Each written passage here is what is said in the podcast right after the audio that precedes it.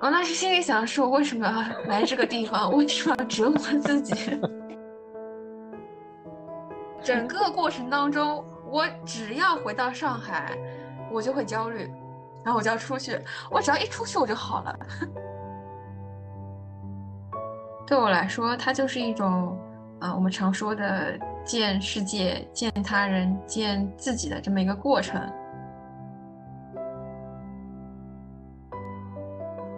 欢迎收听由李源教练带给你的职场主题播客《原声带》。今天这期节目的嘉宾安娜，在2020年从一份令人羡慕的工作裸辞，先后去了甘南民宿做义工，去南方不同的城市做沙发客，去大理旅居，还参加过内观禅修。在 gap 了半年之后，他又重新回归了职场。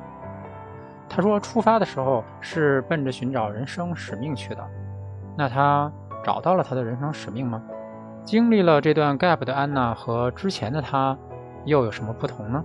接下来就请收听本期节目，欢迎点赞、关注、评论、分享。如果你想阅读更多安娜自己的文章，请移步 show notes 底部安娜的公众号链接。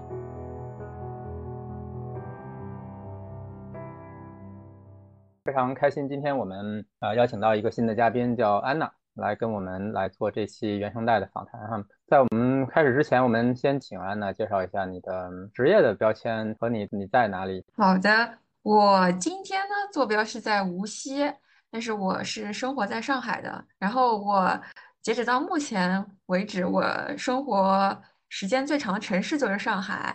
我出生在安徽的一个小城市，然后后来去到安徽另外一个城市读书。大学是去到上海读书，然后一直在那边生活。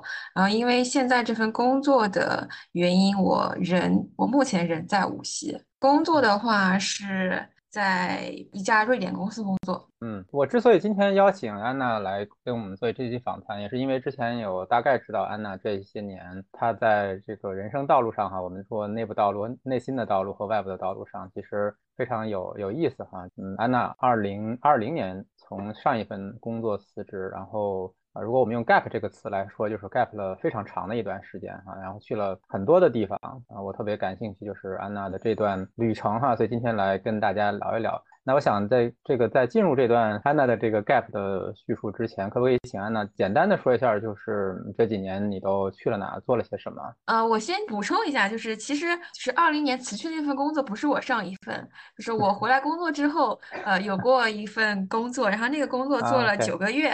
然后后面又到了现在这份工作，嗯，对，说到这个 gap 的话，是三年前，二零二零年的时候，八月份我辞去了那个当时的工作，选择 gap，就是相当于是在我的工作领域按了一个暂停键，嗯，然后在我的人生或者说生活这一块开启了一个怎么说自由模式吧。然后我是 gap 了半年，半年之后我选择回去工作。就像我刚刚说的，然后在那家公司做了九个月，然后又因为各种机缘巧合遇到了现在的工作机会。二一年年底的时候，对，接到这个 offer，然后到现在为止也快两年了，就这份工作是什么样的一个生活路线呢？那半年时间里面，先是去甘南做了义工，在一家民宿里面做义工，也算是一个义工旅行。然后后来去做了沙发客旅行，然后又是去大理旅居了一个多月，差不多做了这些事情。嗯，它不是一个，我还得再继续解释一下，它不是一个呃，我一直飘在外面的这么一个过程。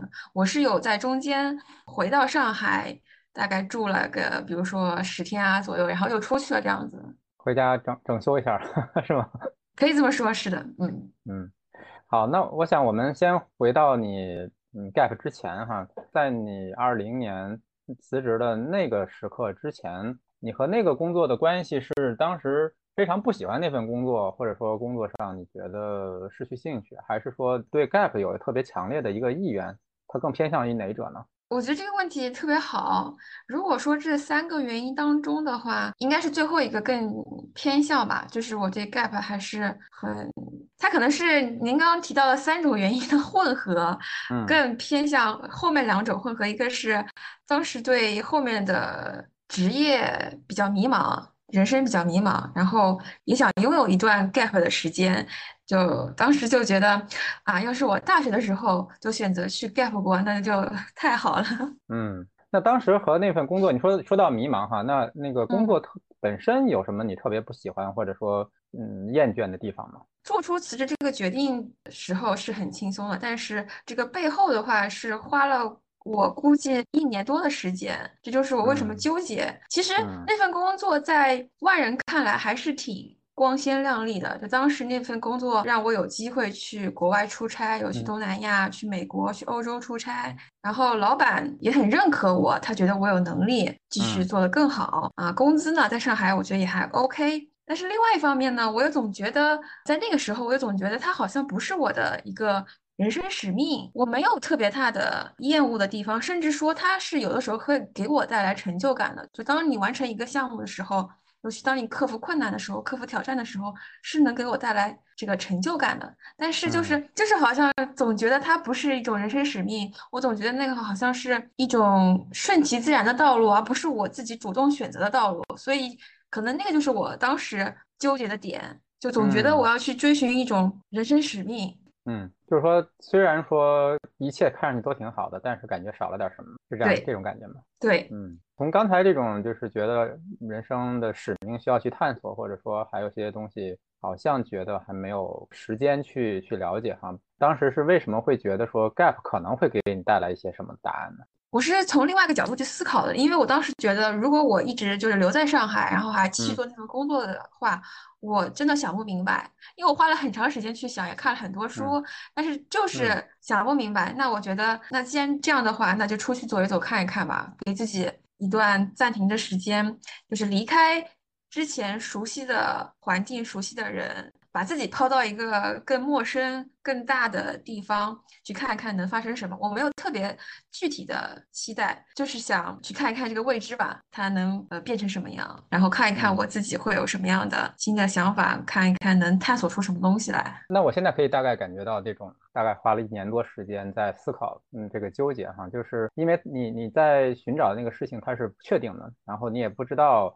如果你去寻找要找多久，或者说你能不能找到，甚至说它的方向在哪里都不知道哈，所以是一个你你唯一知道的是说，如果按照现在的这个方向走下去，肯定是找不到的。对，好，那你刚才有谈到说做了很多思考，然后也有看了很多书哈，嗯，在那个时期，你你的思考的途径，或者说你去探索这个话题的途径是什么呢？分两种，一种就确实是看了很多书，就是企图从。前人的这种思想理念获得智慧、获得启发，还有一种是实践。我确实一九年的时候做了很多事情，就我是我尝试过这种民宿体验师，我做过这个呃徒步领队，大概就是尝试了很多我感兴趣的事情。嗯，你刚才讲到民宿体验师和这个徒步领队，在这个体验里面有感觉到什么呢？或者说有收获什么呢？它可以作为一种爱好，我去做的时候我还是很开心的，但是它没有发展成。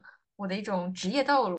那我们咱们来聊聊你的出发哈，就是从辞职那一刻起，然后因为你你讲到一开始是在去去甘南做了这个民宿的义工哈，呃，那这个机缘是怎么发生的呢？这个旅程是怎么按下按钮就出发了的？说来话长，我就长话短说，就是义工旅行呢，是我一直很想去做的事情。我是一个。好奇心比较重的人，义工旅行呢，我是一直想做，但之前因为工作的话，我没有这种大段的空余时间去做，所以这个是成为我 gap 中这个清单上面的一项。然后，之所以为什么选择在这个甘南藏族自治州这么一个偏远的地方的一个民宿呢？是呃，说实话，我是在诺言社区看到的，嗯，发的一个动态，然后知道他们那边招义工，然后我后来去找到他们公众号，然后跟这个主理人取得了联系。然后跟他聊了，然后他觉得可以，我就去了。因为我之前没有去过草原，我对草原很有兴趣。我觉得草原上的民宿是什么样子的？而且我另外一方面是我对这个主理人他个人的这个呃人生经历很有兴趣，所以当时选择了去那边做义工。嗯，我们的听众里面可能不是所有人对于这个义工旅行有有这么多的了解，你可不可以简单的嗯介绍一下，就是义工旅行是怎样的一种，就是怎样的一种生活状态？好的，我觉得义工旅行它是一个这个双赢的模式，就是民宿的呃主理人他不需要花钱去请人去打扫呀，去管理这个民宿。然后另外一方面呢，呃，做义工你可以免费获得这个食宿，你只要贡献自己的劳力或者是脑力就可以。基本上就是这样一种模式。根据不同的民宿的话，你可能具体做的事务不一样。你可能有的时候是那个做的是偏这个体力的，有的时候你是去管理这个民宿，有的时候你是去招待住客啊，都不一样。反正就是根据沟通吧，然后去确定你要去做什么。嗯。那当时在呃，你找到这个民宿的主理人，你提出这个想法的时候，就是他们他们在平时招这个义工的时候有这个面试的过程吗？还是或者是电话吧？那个时候我不知道这个是网网上那种会议有那么流行吗？我觉得，但凡是一个有追求的民宿的话，这个主理人他都会对义工有所筛选的，因为毕竟这个义工是面对住客的，对他的民宿会有很大的影响啊。当时我这家的话，他是有先。电话跟我沟通，他是非常有想法的，所以他跟我说了，就是他不希望，呃，我去了之后无事可做，就是除了正常要做事情之外无事可做。他说你来，你有什么想法？你有什么想在这个民宿或者在这个地方达成的事情？那我跟他说了一些我的想法，他说嗯挺好的，我会支持你去做。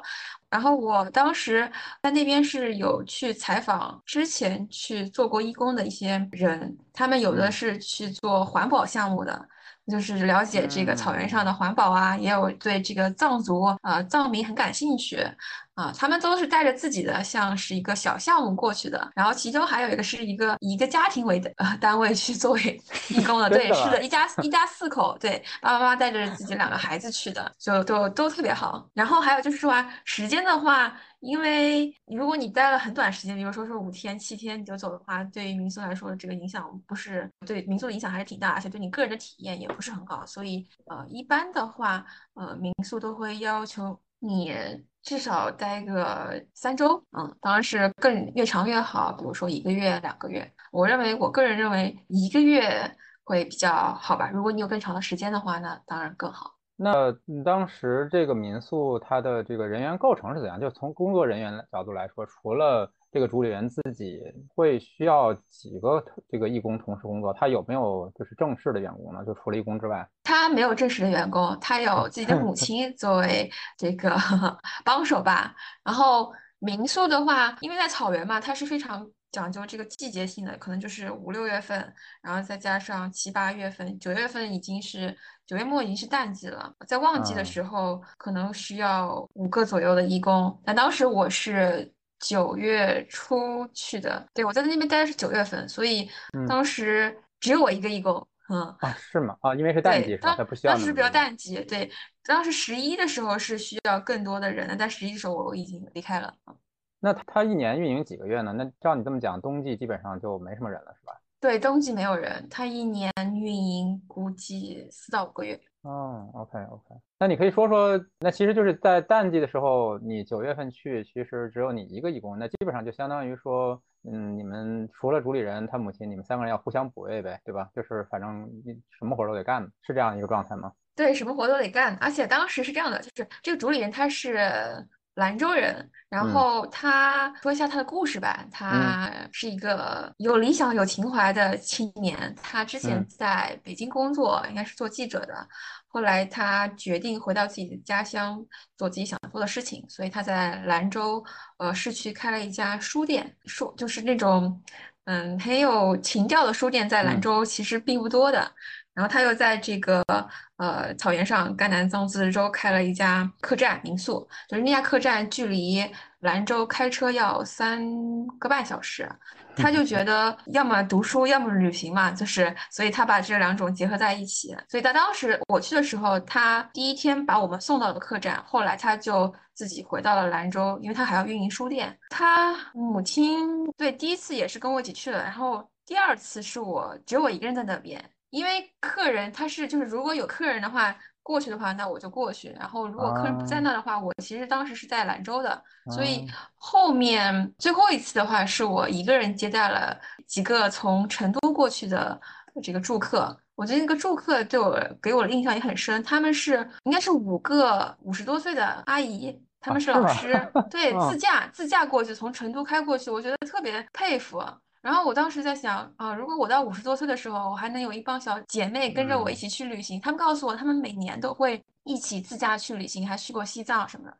而且你想，就是藏族那边，就是那个地方，其实海拔是有一点的，就是三千多，所以我觉得他们很厉害。而且那么，而且那天我还陪他们一起去爬了那个山，反正我就觉得他们那种精神状态、生活状态特别好。所以在接触这些呃客人的时候，也能给我一些启发。嗯，OK，哦，我没有想到你那个就是还还会有这种一个人，相当于就是你一个人在打理整整个民宿，然后招待这几个客人，是吧？在那个时候，主理人自己是不在。对，因为确实那个时候是淡季，客人少的话，我一个人也能够呃照顾得过来。嗯，那那样的一天是你的，你一个人在的时候，那样一天的生活安排是怎样的？如果有客人的话，早上我会给他们准备早饭的，我记得特别清楚。有一些是准备好的那个呃馒头啊什么的，对，然后我还会煮粥，然后炒菜，然后我记得做了一道 那应该是干煸土豆丝吧，就是我第一次尝试的哦，酸辣土豆丝，我第一次去做，然后它居然获得了一致好评，我觉得特别开心。那早上做早饭，上午的话好像如果就是客人他们有出游的活动的话，如果需要陪的话，我会跟他们一起去；如果没有的话，可能就是清洗这个床单啦、被罩啦这些，然后晾晒。打扫卫生就是这些比较基础性的劳动。如果就是这些活儿你都干完的话，那就是你自己的时间，那就可以在民宿里，嗯，泡茶，这个看书，然后是你出去走走，在草原上，草原上没什么人的，就是人很少，真的人很少。呃，我问个基本问题哈，就是草草原上的这个基础设施怎么样？就是有有手机信号，有网络？那个还可以，有有手机信号，有网络，但是就是热水不太好，就是它。对，不太方便，因为它是自己搭的嘛，有热水有时候会断，然后也会有停电的时候，就是需要去去去紧急处理。那在你做完所有的工作，然后客人也出去的，不需要你陪的时候，你自己一个人会做什么呢？出就你刚才讲喝茶哈，就是一个人喝茶，就是 我觉得非常有趣哈，就是一个完全可以独处的一个时间和空间，没有任何的打扰，那是一种什么样的体验呢？我觉得这个点也很好。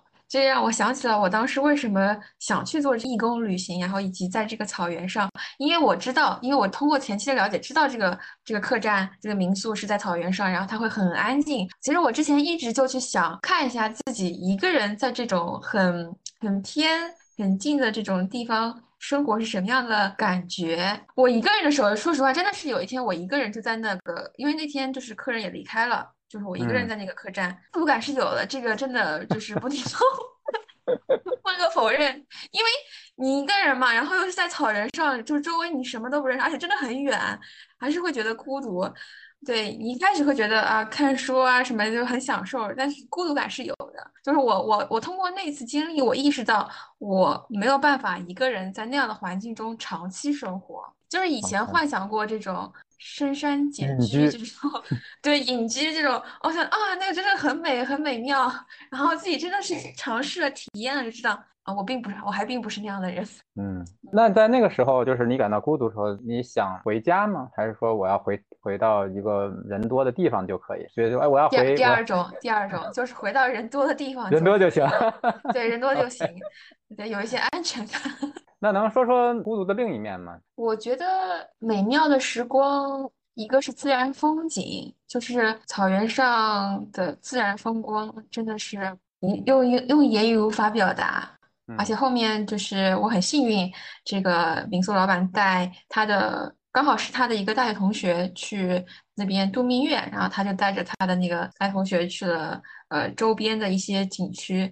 让我印象最深的是扎尕那景点的名字叫扎尕那，就自驾开到山顶上，就是真的是美妙绝伦，真的太美了。在大自然真的是非常非常神奇，鬼斧神工。尤其是后来开到晚上的时候，我们非常幸运的看到了呃银河，那是我第一次看到银河，这种大自然的美妙。还有另外一个美妙就是跟陌生人的相处，尤其是我作为义工的身份去跟不同的人接触。这种跟人的碰撞也会让我觉得挺美妙的。嗯，在你去这次做义工之前，你刚才讲到说要做饭哈，就是做饭的这个是你平时本来自己就会给自己做吗？还是说什么时候开始会的？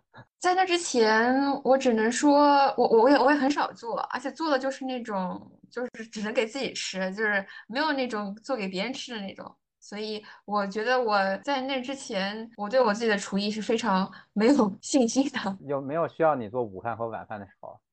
有，但是就是还有个就比较好，就是当时客人他会跟我一起去啊，大家一起做，大家一起对，就是这种感觉也也很好，大家一起准备啊去做。那这倒是可以理解哈，因为如果说他们经常在外旅行，可能的确是其实自己做饭的这种情况也蛮多的。如果说需要你给一堆人做一顿完整的 完完整的正餐，可能这个这个工作还是有点挑战。嗯，好，那我们来说说采访或者说访谈这件事情哈，因为你刚才讲说跟主理人在聊到你希望在这段经历里面为自己收获什么？其实我我听你的意思，其实你你已经表达出来是说你想去呃深入的了解那些人，包括之前的义工哈。那跟跟他人的这种深入的交流，甚至说访谈，是你以前就有的习惯吗？还是说在这次义工旅行中？想去尝试的一种与人交往的体验呢？嗯，我之前没有就是采访或者访谈过任何人，那个确实是第一次。但是我之前呢，一直是对人，尤其是在我看来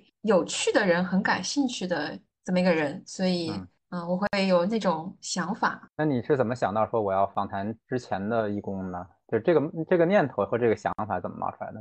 因为在我了解这家民宿的时候，我就觉得首先这家民宿就很有。很有趣，很有意思。它的主理人也很有趣。那我想能能了解到这家民宿的人，那肯定也也很有趣。因为现在很少人会是了解到这真正这么一家民宿。我就当时非常好奇，他们是什么样的人呢？他们之前在做什么？呃，为什么选择去这家民宿做义工？他们想通过这样的体验去获得什么？这都是我当时脑子里面很多很多问号。所以我有非常大的好奇心去采访他们。那你能说说，就是在这些跟这些人的这个交流和访谈中，给你留下印象最深的那么一两次对话吗？一个就是我刚刚提到的这个一家人，当时我采访的是这个爸爸，呃，当时他们好像是在体验家庭教育，对，这个是我就是最印象最深的一点，他们在在体验这个家庭教育，我就当时对这个爸爸，包括呃，我觉得这对夫妻这个印象很深。还有一个是，他目前应该在广州开了自己的一家小面包店的一个女生，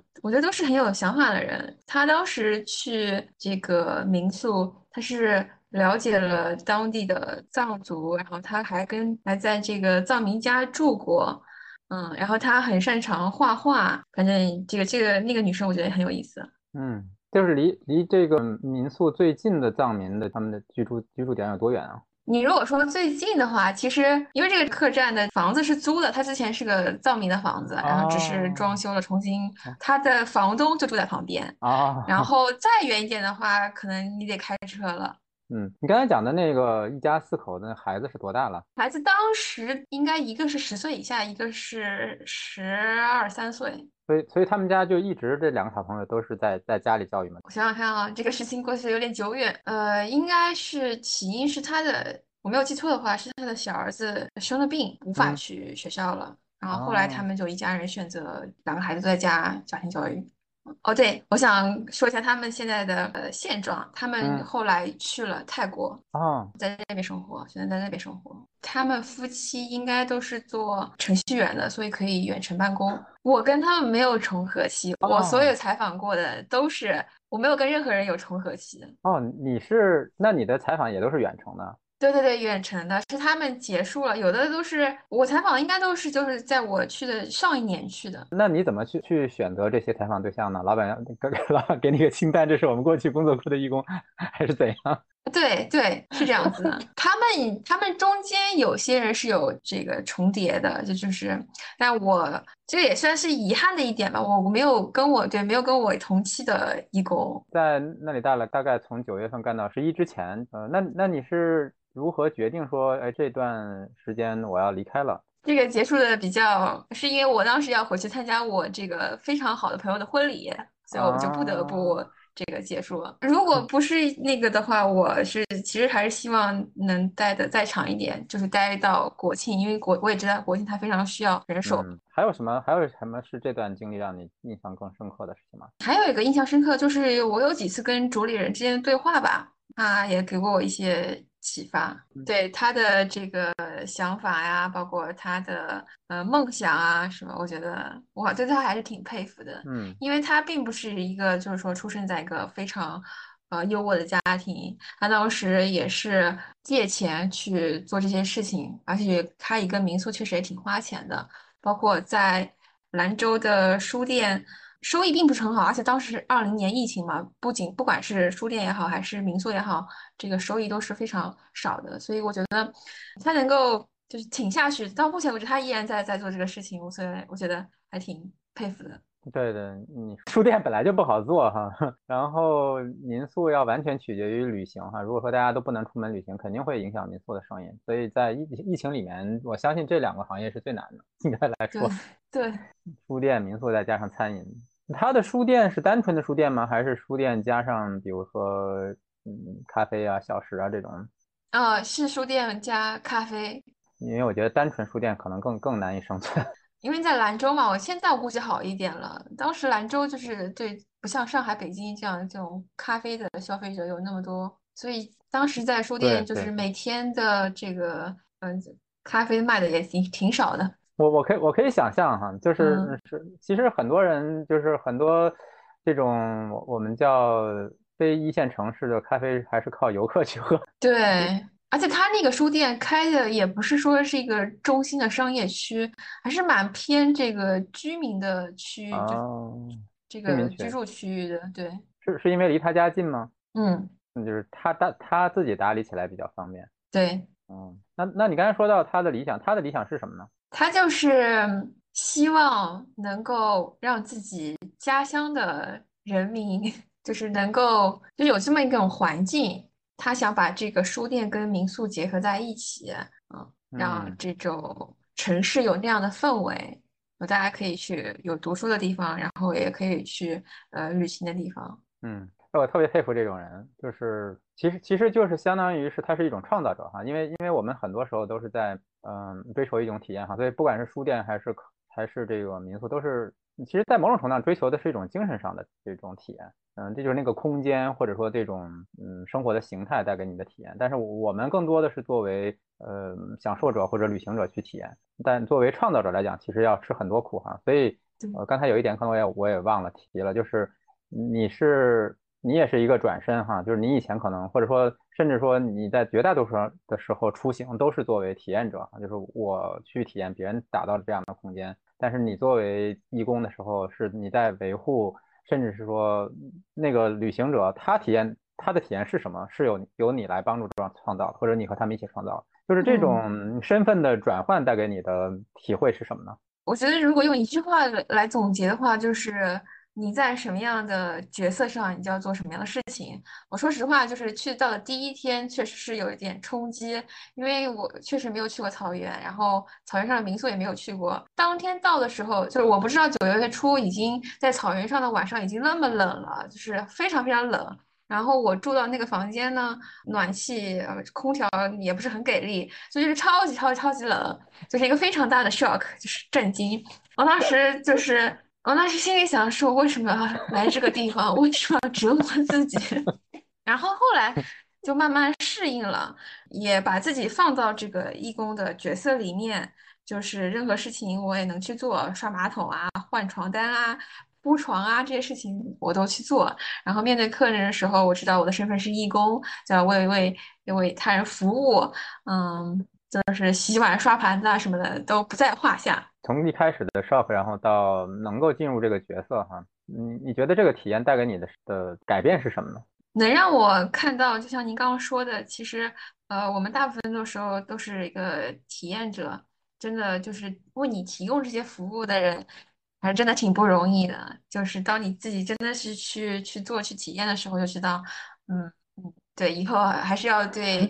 这个给我们提供各种各样服务的人表示尊重，嗯，另外一方面就是我虽然作为义工，他可能是在那个民宿的话，呃，他毕竟是也是个民宿，不是说那种酒店那种模式，所以我也能感受到这个住客的善意，他们都是非常善良的人，对待你也没有说是一种尊卑之分呐，嗯，把你当像朋友一样去对待，所以我觉得这个也也很好，也很让我感动。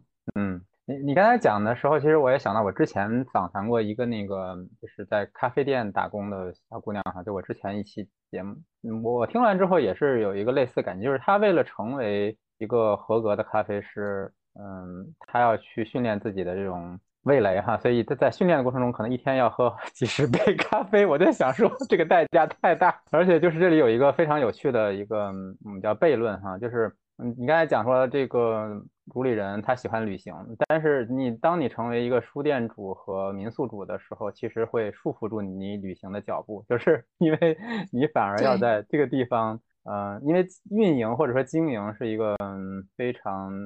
我们叫落地的工作，就是你你由不得你每天飞来飞去，而且就是有特别多特别多细节的工作，所以可能有很多人就是怀着一个梦想哈，不管是说那客栈呢，还是咖啡店呢，还是还是面包店，最后都都都都撑不下去，因为真的是还是挺苦的做这些事情。那他会比如说每年会抽出一些时间把这个书店扔给别人，然后他自己去旅行吗？他其实对当时我还跟他正好交流过这方面，他其实是想的，但当时，呃，各种情况他真的是没有时间，他两边就是民 宿啊，这个呃书店已经够他忙活了，真的是，因为他需要处理很多事情，从大的小的他都要去处理，因为他没有其他人帮他去经营管理嘛，所以他真的很忙，他没有时间，虽然他很想给自己放个假，但是没没有办法做不到。嗯，你就就让我想到另外一个，就是我还是我讲那个咖啡馆的那老板，他在我们家边上。嗯，这个咖啡馆的老板特别任性，任性就是说，我想几点去我就几点去，就是他自己最开始开咖啡店的时候，当然后来因为他那个跟所有的这个喜欢喝咖啡的这个呃顾客就加了微信嘛，他他因为他也觉得说我我我太任性了，对于其他人不太。负责任，所以他说我每天出门之前，我会在群里通知我要去了，然后你们这个时候可以来点咖啡，不要在门口傻等。我觉得，嗯，就是很有趣哈。所以就是有的时候你你你喜欢上一件事情的时候，你和他的关系，嗯。就不再只是说一个兴趣和爱好，就是你也你你对他是有责任的。所以就比如说我刚才讲的咖啡店，对于那些喜欢喝咖啡的人，他有责任，就是我我不能让你们傻等。所以他作为书店的老板和民宿的老板，他对于这些喜欢这些空间的人，他也会不得不承担上这个责任。我觉得这可能也是一种人间真相。就是责任和自由的之间的这个关系哈。那我们来谈一谈你这段之后的这个行程哈。那你从好朋友的婚礼结束之后多久开始踏上第二段旅程呢？过了一个月吧。嗯嗯，你当时休整了一段时间，这个身体的感受是说我要立刻出去，还是说哎在家真好？是是哪种？啊，这个问题问的太好了。我我就是我要出去了，就是我整个过程当中，我只要回到上海。我就会焦虑。对，回到上海的话，啊，以前那种就回到那个环境，你就会觉得啊，天呐，我身边的人都在上班，都在挣钱，我不上班，我不挣钱，我还在花钱。然后你你没事可做，然后天天就这种 想法就是会冒出来，我就会焦虑，然后我就要出去。我只要一出去，我就好了。OK，所以那我们也可以说，就是身身体已经有反应了啊，就是对于身边的这种。其他人的这种生活状态里面带来的那种潜移默化的那种紧张感和压力感，其实就会把你从这里又从家里又推出去了，是吧？对，真的是这样。嗯，虽然那个时候我是跟彼时的男朋友住在一起的，嗯，但是我还是想出去。嗯，你说的彼时的男朋友的意思是说，因为他现在是你老公，所以叫彼时的男朋友，而而不是说前男友啊。对，不是，嗯。对，我要澄清一下，免得大家听的以为哦，彼时的和现在，嗯，彼时叫男朋友，现在叫老公。嗯，好的，那接下来这段旅程，你的这比如说去哪里，就是怎么规划的？那我要去哪儿？下一站是哪儿？啊，当时在我的清单里面，这个沙发客旅行是其中一项，所以这个就是我后面做的事情。这个这就得提到这个诺言社区，嗯，因为那个那个像是一个我我我自己发起的项目，是在诺言社区发起的，所以最后我就根据给我发私信的人里面挑了呃五个，因为他刚好是从呃这个路线是从广西到广东，然后到珠海，这个就比较连贯，所以我就是后后面就去了五个陌生人的家，在他们家住过。那你发起的这个项目是是你你跟大家说我想去沙发客旅行，还是说哎我们之间互相沙发客旅行？就是当时你你发起那个项目是怎样的？嗯，我先解释一下沙发客旅行。沙发客旅行呢，也是起源于这个西方。为什么叫沙发客旅行呢？就是说从字面上解释，就是你可以睡在他的家的沙发上，嗯，就是免费的啊。所以就有这种 host 和被 host 的人。我当时发起的项目就是我想做沙发客，他们做沙发主。然后我有在里面写到，那一般就是那你想。人们愿意为你提供沙发或者是房间的话，总归你作为这个沙发客，你要回馈一些东西。我所以，我当时列了啊，我能为他们带来什么或做什么。对，所以后面就是是会有人私信我，就是算是报名吧，作为沙发主去接待我。OK，那那那你能为他们提供什么呢？当时我列了，就是把自己的所有的。我能想到的技能都和能力都都罗列了一下，比如说我说可以陪你练口语，或者是帮他的孩子辅导家庭作业，对，就是能想到的我都列出来了。嗯，就是根据你个人的这个兴趣和你的能力，你把你能做的就多多列出来。比如说你你能遛狗，它也算一项。那倒是真的。那那实际实际情况呢？就是后来呢，你去了这这些朋友家，我们叫陌生朋友家好了。你当时。说的这些能力，不管是练口语，或者是帮小朋友这个带他们做作业，这些事情发生了吗？这个问题问的特别好，实际都没有发生。我实际做就是聊天，就是聊天，真的有聊了非常多，有很多很多对话。那你在这个沙发客的旅行的话，比如说，我们就你你就给我们举个例子好了，比如说去到某一个城市，嗯，这个朋友家，嗯，你一般会住多久？以及说，那这嗯，在这些日子里面，你都会怎么安排你的生活呢？都没有很久，每一家住到了两到三天，平均下来两到三天。有的时候是我一个人就在那个城市去转，然后有的时候是如果对方有时间，比如刚好是周末的话，或者是反正他们对方有时间的话，他们会跟我带着我一起去转，然后会就一起有很多交流。你在出发之前的设想就是是这样的，就是你的设想就是说在一个地方我大概待几天，还是说我根据感觉来决定我在一个地方待几天？当时就是设想待个两三天吧，因为就在这个城市里转一转、看一看。当时我，但是当然我没有给自己这个特别明确的，这也取决于对方嘛。那我觉得我也不能在人家 住太长时间，也不是很方便。对啊，你去的这些朋友家，他们都是什么样的状态呢？就比如说是都是已经结婚，还是说有很多还是单身？大概是什么样的一个状态呢？嗯，这个问题也很好，就是我特别幸运，就是这这五个人他们的这个生活状态啊，都都不一样。第一个他是啊，在广西南宁，他当时是工作了两年之后，选择去英国读书。他当时刚好是从英国读书回来，还在找工作一个阶段。他是一个人住的，他在这个南宁有有个自己的房子，所以他是一个人住。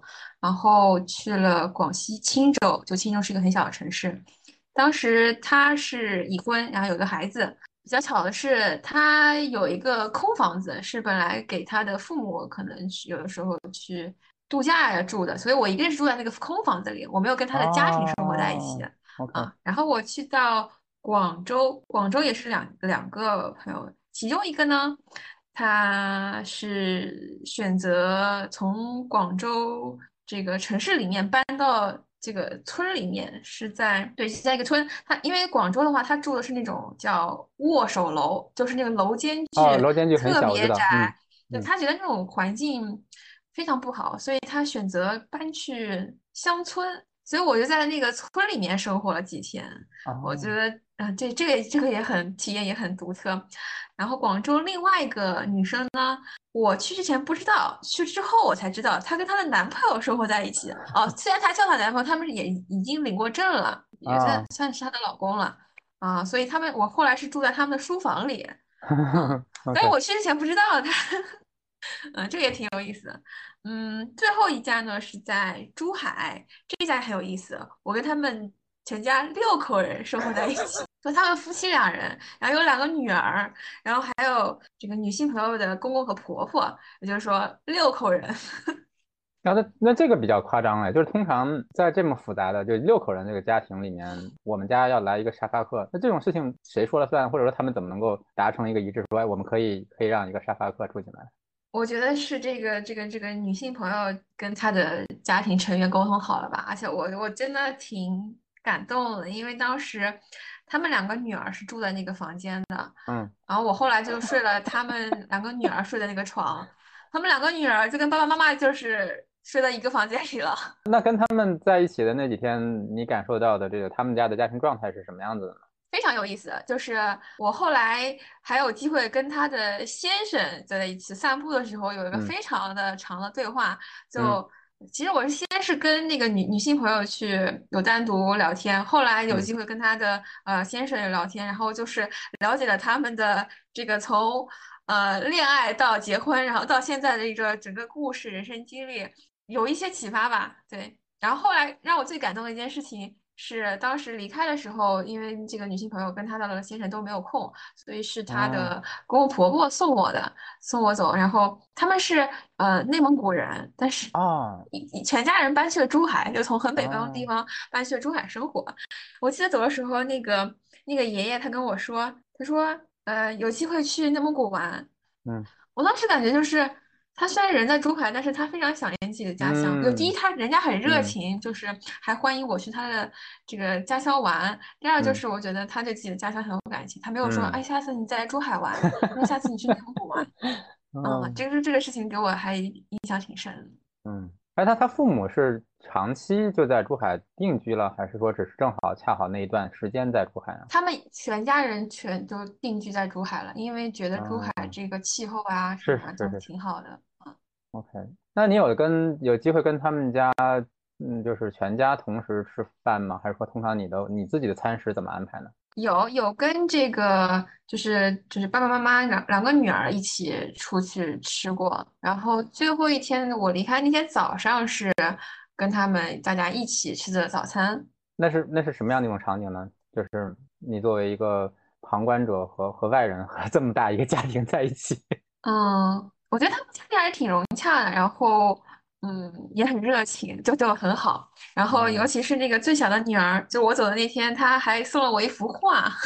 啊，是吗？嗯嗯，真好。她自己画的。你觉得这和他们之前的这种 草原的生活的这种背景有关系吗？就是我，我其实还蛮蛮难想象这么大一个家庭会会说家里来一个背包客。就是我我觉得在在通常人家来说，哎，就这么多这么这么六个人住在一起已经够乱的了。嗯。我觉得是吧？我觉得应该是您您这么说，我觉得有道理。就是我觉得他们的性格中有那种豪爽的那一部分在。另外一方面呢，确实就是我之前在，就是我辞职刚好是辞职那会儿是在努力社会上发发过一篇文章嘛。嗯。然后这个诺友是看了之后很感对我个人很感兴趣，然后他也把这个文章转给他的先生，然后他先生看完之后也对我有兴趣。嗯。我估计这也是原因之一。是是，否否则。要达成这么一个共识，我觉得挺难的，就自己家庭内部冲突可能都解决不过来。不过当时我觉得他们，至少我在的时候，以及我看到的，我觉得是没有家庭冲突的。嗯，对我我不是说一定说是那个表面的冲突，而是说就是家庭本身就是就各种鸡飞狗跳这种事情。对对对，嗯，对对对，有的时候他有的有的是有的。我记得那天第二天就是那个小女儿就是可能起床有点拖拉吧，就是催她。让他上学，送他上学，然后就是各种，然后就哭啊什么的，有的时候真真实的家庭生活哈。嗯。OK，嗯，你刚才提到这个两次提到清单哈，就这个清单你是从什么时候开始列的，以及嗯你是怎么在上面开开始写东西，以及都有什么呢？可以问吗？呃，可以，就是我在应该算下定决心辞职的时候。会是就是已经提完这个辞辞呈，然后嗯，就知道自己要开启一段 gap 之旅的时候列的一个清单。因为嗯，虽然我没有非常明确的这个方向或怎么，但是要做什么事情，就是我之前一直想做没能去做的事情，那我都想一一去体验。就是刚刚义工旅行、沙巴克的旅行，然后去去大理是我后面想到的啊。当时去大理的原因就是，一方面我很向往大理那种自然环境，另外一方面就是当时对儿童创新教育很感兴趣，然后加上我前期的各个渠道的了解，我知道大理有这方面的资源，所以我就想自己去看看。所以这是大理是不本来不在清单上的，嗯，或者说它不是你的清单上并没有具体的目的地。对，是的，没有具体的目的地，因为旅行是我的非常大的爱好之一。当时也有想过去新疆的，然后新疆没最后没有成行。嗯嗯，那这个清单你现在还在往上加东西吗？还是说 只是在一项一项去去做做做完成它？这个清单。目前没有，那个清单就是一个短期的啊 gap 清单。那那你都完成了吗？我觉得都完成了，都完成了，所以就可以回来了，是吗？啊不不不，如果我其实我刚回答都完成的时候，其实我心里也有点不太那个。其实因为当时出发是想要找到人生使命，找到我下面一个路嘛，但其实并没有这个对。对，没有。然后我我之所以回来呢，也是因为非常现实的原因，就是当时我们决定二一年在上海买房子。嗯，买房子的话需要贷款，嗯，贷款需要工资流水，然后什么社保、什么公积金这些。因为我当时没有工作的话，这个这个方面是很差很弱的。那我想这样的话，那我得找到一个比较对能够。给出这些东西的工作，所以决定回来。不过当时也确实到了一个点，我觉得好像嗯没有必要再继续探索下去了。那个那个点是什么呢？那个点就是在我体验完这些之后，见了很多人，也体做了很多事情之后，啊，就有就有一种放下的感觉，就觉得啊就是这样了，嗯，可以继续工作了。嗯，OK。我其实心里刚才冒出一句话，就是呃生活不在别处，就是对对对对对对也对，就是也有这种感觉，嗯嗯，所以就可以回来了，因为生活不在别处，所以别处都看过了，觉得说其实生活也可以就在这里。对，而且这让我想到当时沙发客旅行的时候，呃，见过这些呃不同在人生不同阶段，呃，单身的、已婚的、做不同工作的、不同生活状态的人之后，我就发现。嗯嗯，其实有很多这种不同，但是这个悲欢离合这种情绪啊，什么都是一样的，就是他们都有这种，所以我觉得，嗯，不管就是你生活在某个地方，你当时是呃在做什么，你处在什么样的人生阶段，你的这个财富状况是什么样的，其实本质上是差不多的，也就是这种生活不在别处的感觉。嗯，你你谈到你的那个时候的男友，现在的老公哈，就是那。关于人生的这种未来旅程，以及说当时你还处于一个我要去完成我清单上的这些项目的那种状态，你们之间的这种交流和共识是什么呢？当时，嗯，这一点的话，我非常感谢他，就是他一直是非常支持我去做我想做的事的人。他当时唯一的可能就是担心这个安全问题吧，嗯，然后除此之外的话，他还挺支持的，嗯。让我去体验，让我去尝试。嗯，那没有一个担心说，比如说你体验的了某处之后，发现说，哎，他你想你想在那里待下来了，那怎么办呢？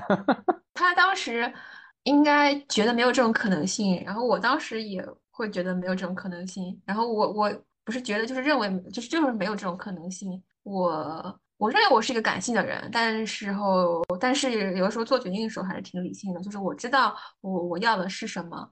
然后对，嗯，好，OK，好，那我们跳到大理哈，因为有很多人真的去了大理就不回来了嘛，所以这是我刚才这个问题背后的嗯一部分哈，就是呃，你你去大理，因为我我看过你写的公众号文章，也知道你去过不止一次哈，刚你也谈到说不除了自然风光，嗯，气候。嗯，非常宜人之外，就是还有很多追求梦想的、追求理想的和追求这个不卷生活的，或者说包括说你说的这种做创新教育的，在那里都有哈。所以其实我一直在想，就是跟包括跟刚才这个问题结合，就是为什么你去了，觉得说你并不需要在大理生活，或者说那里也不见得属于你，嗯，然后你又回来了，就是那这一切可以说说吗？我觉得大理是一个很神奇的地方吧。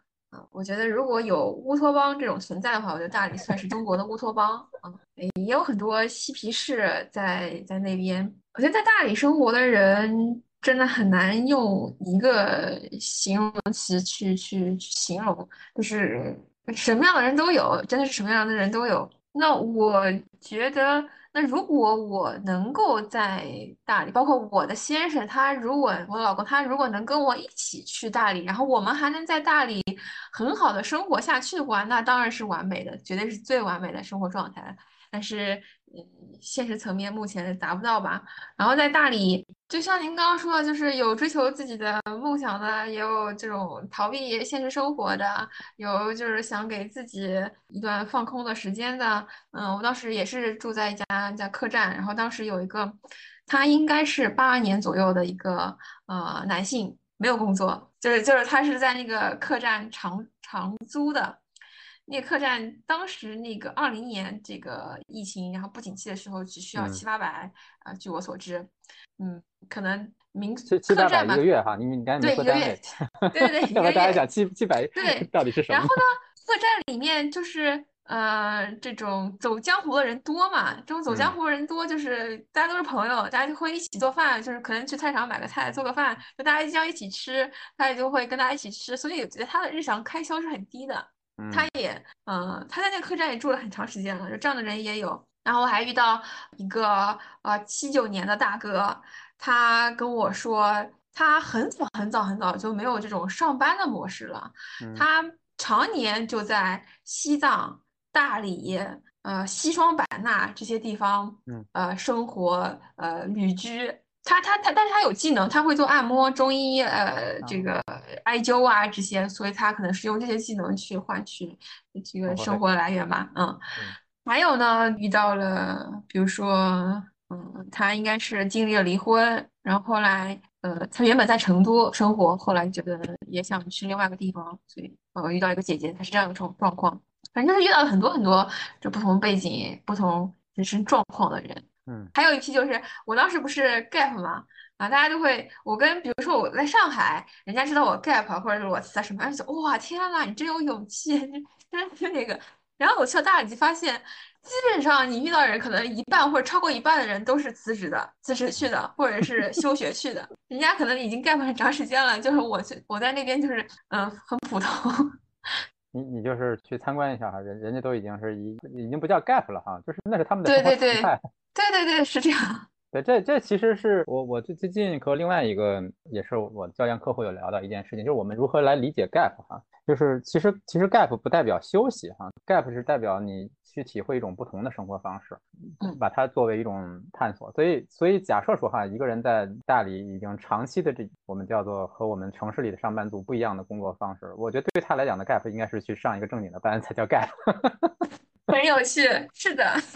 对吧？因为他要脱脱离你现有的生活轨迹和你现有的生活方式啊，这个才叫 gap 啊。所以对他们来讲，成天在那待着不叫 gap，那就是他的正常生活。这真的是，真的是。那对他，那我们还是因为你谈到探索使命哈，所以你也谈到说这个儿童教育，嗯，创新教育，就是这个东西为什么会在你的那个清单里，就会觉得说，哎，你对这个东西感兴趣？嗯，你这个想法是怎么产生的？这个想法，我觉得追溯于我自己的对自己人生意义的思考和探索吧。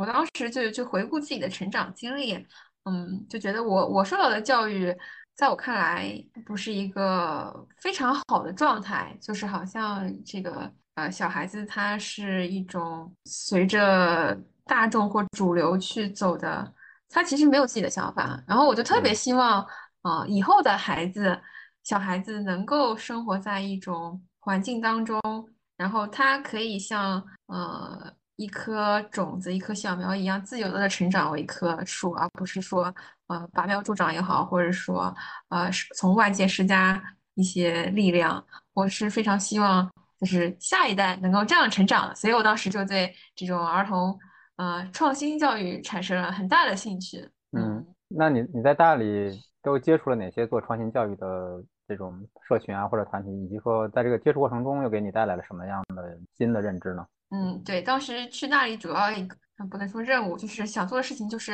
有一家幼儿园叫猫猫果儿幼儿园，它是一个啊比较著名的一个做创新教育的呃幼儿园了，所以我当时还申请了去参观，很很有幸啊，就是他们也让我进去了，就是他们是有这种外面的人可以去参观的。当时进去参观的时候，确实我觉得是挺震撼的吧，那种那个校园里面给你的感觉，就真的是一进去的时候，就是小朋友都在。玩耍，他们都在就是要就是，而且非常自由，可能就自己玩，有的荡秋千啊，干这干那，就躺在地下打滚啊，什么都有，真的很很，而且就是还有就是课堂的时候，就是你能从这个小朋友的眼神中看出来，他们是没有恐惧的，就没有说老师在我就不能说话，我就不能那样。当然他们还是有礼貌，比如说他们要发言的时候举手啊怎么样，但是他们的眼神是会让你看到。他知道自己是安全的，自己是自由。如果自己有想法，他是可以说的。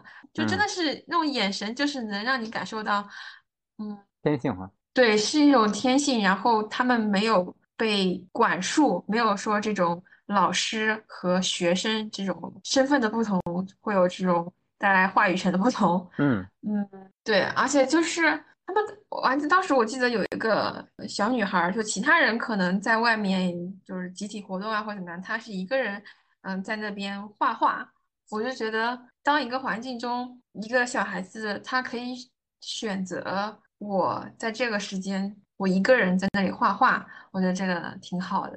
就是他想专注什么，他是自由的，就没有说你一定要在特定的时间做特定的事情，对吧？嗯，那后来呢？后来就是你在这个探索过程中，你你你自己有对这个你在创新教育中的角色，或者说你能做什么？有过什么样的思考，或者在跟别人的交流过程中，你，这个想法发生什么什么变化我当时就是对没有自己呃亲自去，但是关注一些公众号啊，就是包括可能初中啊，呃，创新教育的学校，呃，这就说到我为什么没有踏上这条路了。嗯，当时是觉得两方面嘛，一方面是我自己确实是没有之前的这个工作经历，我也没有任何这个学术上的。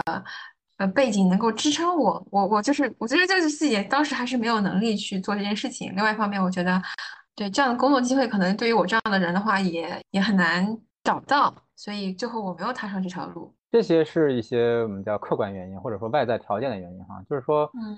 嗯，但是你的那个心思还是还是一样的，是吗？就是如果说外部条件允许有这样的计划，你是非常愿意去去在这这里面扮演一个角色，是这样吗？这个就觉得是灵魂上的 拷问了。我诚实的说的话，我仔细回想了一下，当时的话，因为当时我还接触了一个在上海做自然教育的机构。我了解到的话，就是工资是非常非常非常少的。嗯，是的啊，所以在当时那个情况下，我可能没有说特别努力的去申请那个工作，因为我知道，就是现实层面的话，能给你的物质回报特别特别低。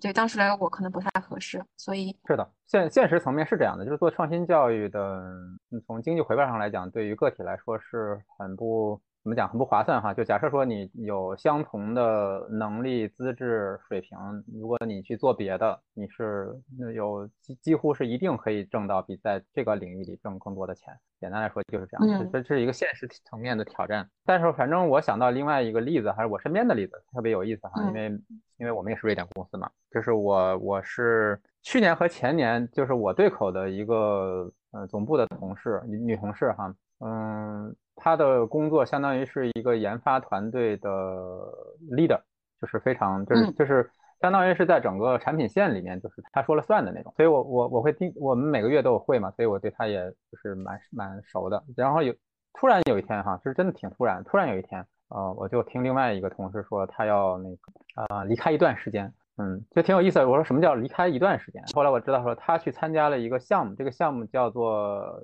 Teach for Sweden。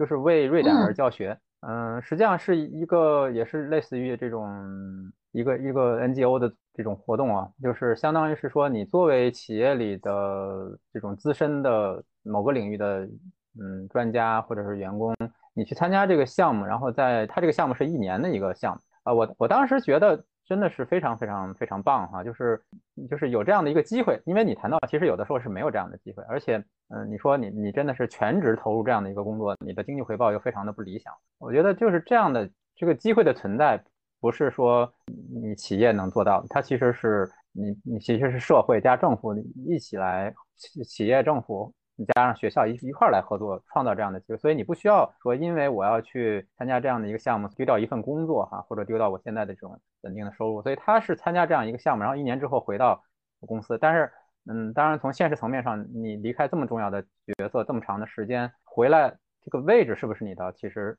是不一定的。所以他回来之后去了另外一个部门哈，嗯，但是我是觉得那也是他的人生选择，对吧？就是，嗯，如果我不离开这一年，有我有可能在这个位置上，我拿出更好的成绩，可能我能能去到更更大的产品线做做管理者，也有可能。但他会选择说，我在这样的一个时间段，我要离开工作一一年的时间去参加这样的一个项目。所以，其实你刚才讲的时候，我就在想说。嗯，有的时候并不是说大家不想为创新教育做贡献，而是说我们有的时候真的是嗯找不到和那个现实层面最理想的一种结合的方式。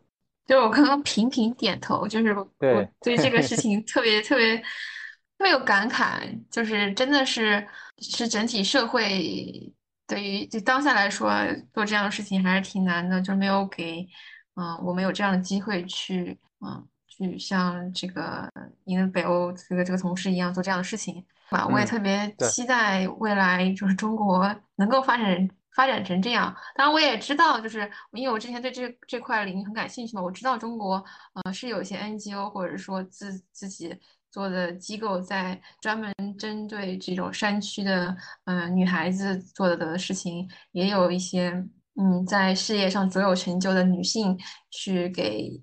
这个更年轻的下一代，呃，作为一个 role model 这样的事情的存在，对，这这些是有，但是，嗯，还是有更多的，呃，整体社会有更多发展空间，我所以还是很期待我们也能够有那样的环境。嗯，我我是对这件事情还是很乐观的，因为。嗯，就是包括说，比如说你你的 gap 旅行，包括说你的背包客旅行，其实这些东西就是在在另外一个文化里面发生过的东西，其实你会发现我们都会去学习哈。包括说你说像书店啊、咖啡咖啡店，嗯，然后民宿这些东西，其实在在其他的国家和文化里面也都是比我在我们文化里要早一些。但是这个东西就是当我们自己的这个经济发展到一定阶段，当我们个体的经济能力。能够做到支撑来创造这样的体验的时候，其实就会发生。所以我对这个事情我是非常乐观的哈。对，我也是很乐观的。然后嗯，时间也差不多哈，所以我们来稍微嗯收收尾哈。我觉得有两个结尾的问题哈，一个是说嗯一个现实层面的问题哈，就是你在那段阶段里面你自己的身心的感觉，就是我我我我我要出门，我不能在这个在上海待着哈。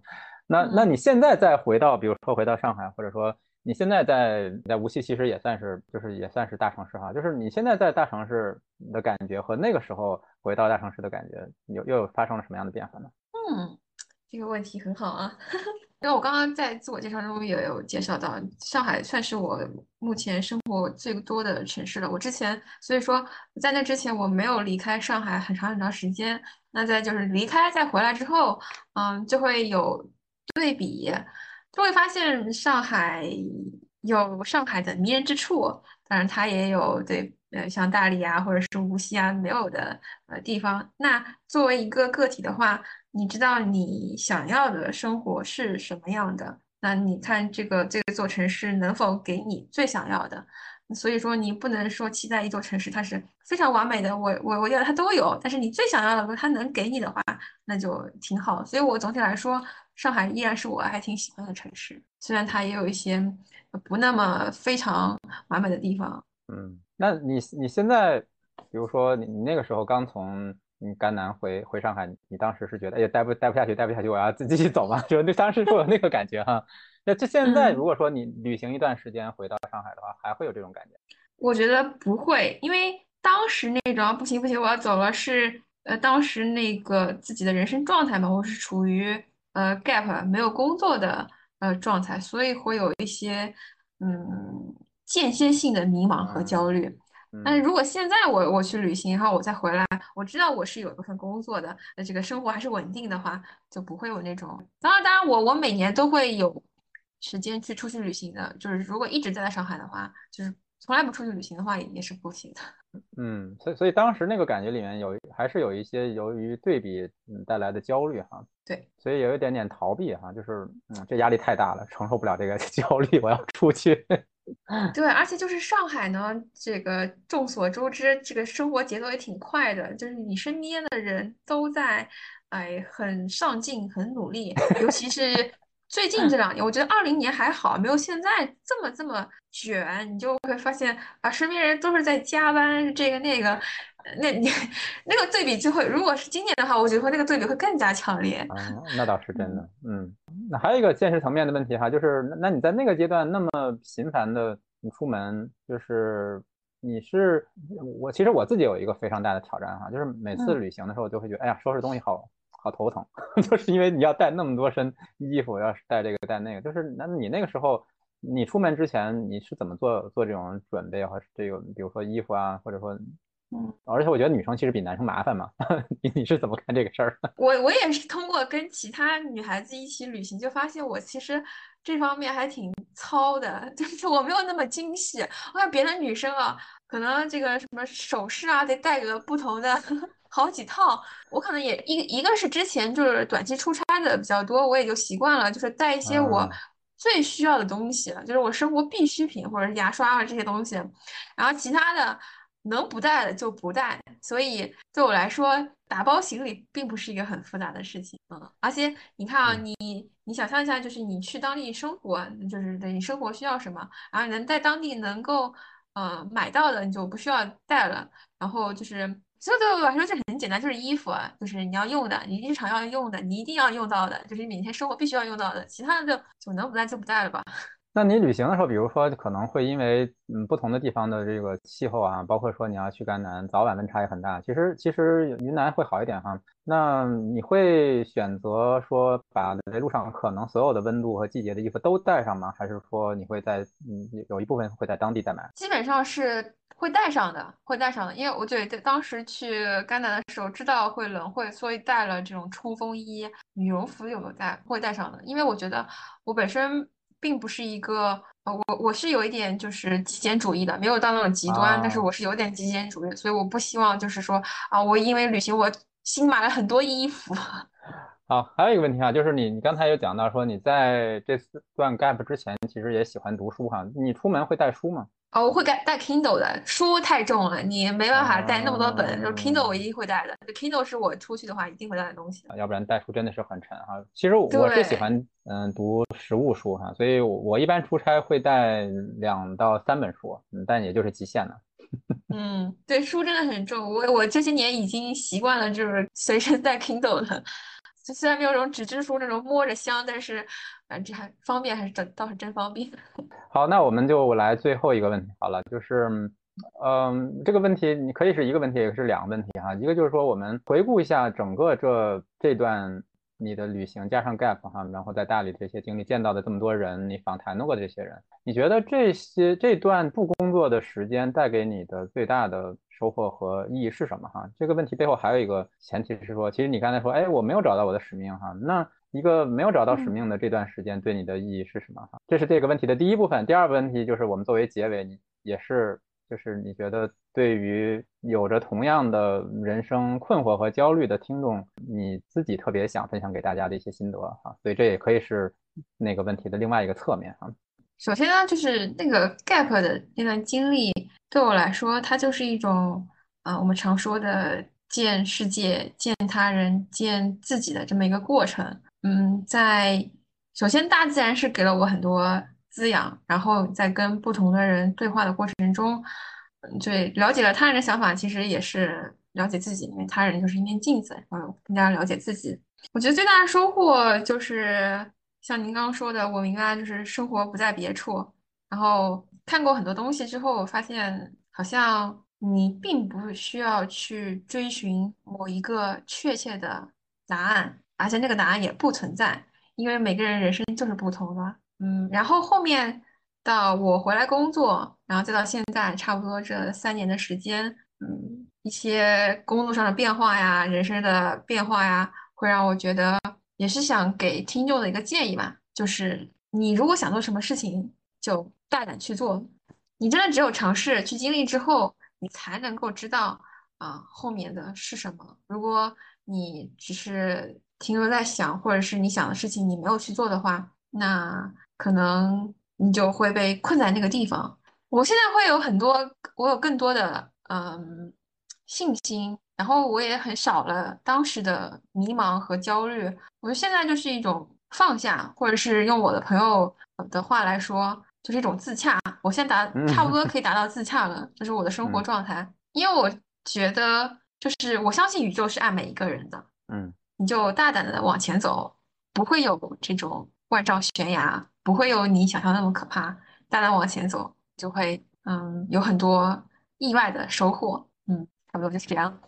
好的，我我也想就是总结一点哈，就是其实有很多点可以总结，而且其实我们也。还有一些话题没有聊，但是时间关系，我们就是在这里收尾哈。我想，我想总结的那一点就是，从想象包括书本来说，嗯，他给你的答案都不是真实的哈。所以可能最开始安娜在出门之前读了很多书，可能也见了很多人，但是那些答案都是别人的，是书的作者的，它不属于安娜哈。所以最终安娜达到自洽的方式，嗯。其实是用身体和脚来实现的，就是走出去。嗯，如果只是通过阅读和思考还不足够，就是我们必须要用整个身心来去体会这件事情，它不是一个单纯的脑力活动。所以有很多，嗯，我相信有很多听众，还有很多朋友都还还停留在 单纯的阅读和思考的过程。所以我也非常鼓励大家走出去。嗯，但是安娜的路也仍然只是安娜的路哈。所以每个人还是会有自己的路要走。就我觉得这个说的是。真的特别特别好，而且就是我也是通过呃走出去经历经验，真的是明白了很多以前我们经常说的那种听了很多道理依然过不好这一生，就是很多道理你听了，我头脑层面我认同了，我理解了，我知道了，但是其实它是没有落实到你的新的层面了，新的层面的。我是通过这这些年的这个经历，我我我是真的明白了很多以前我听懂了，貌似听懂了，但是其实没有听懂的话。奉奉劝那些就是读书读的太多的人啊，可以先把书放下。对，真的可以。好的，好的，非常非常开心今天跟安娜的这个访谈哈。那我们今天也就先到这里，谢谢安娜的时间。如果有任何问题，欢迎大家在在播客和公众号留言，我们可以再把问题转达给安娜。好，没问题。今天这期原声带就到这里，欢迎留言反馈、关注、转发，也欢迎关注我的公众号“去活家”。有趣的趣，生活的活，理想家的家，期待下期节目与你再见。